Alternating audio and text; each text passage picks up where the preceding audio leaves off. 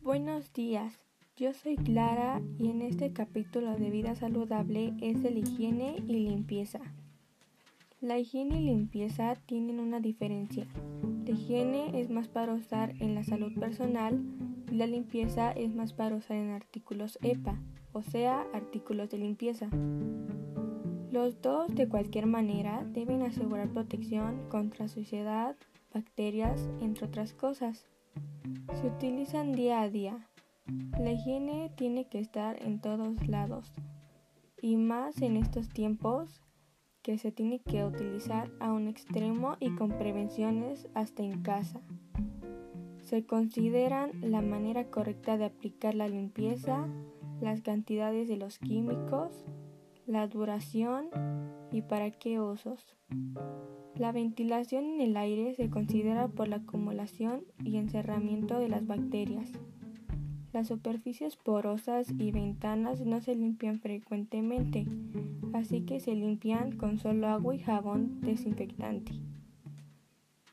Lo que se utiliza para salir es cubrebocas, gel y mascarilla, pero prevenga no salir.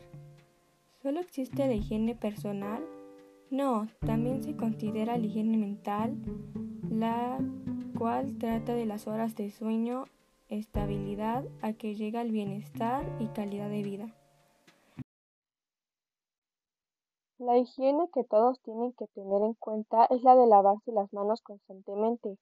En esta también hay cuidados como no tocarse mucho la cara, los ojos. No todas las personas saben que se tienen que limpiar los oídos y superficies del cuerpo. La limpieza existe en diferentes pero con los mismos detergentes como la limpieza en casa, limpieza en una plaza, en la calle, en un restaurante. Su función no cambia porque es para mantener segura la integridad de salud para todos y a su alrededor.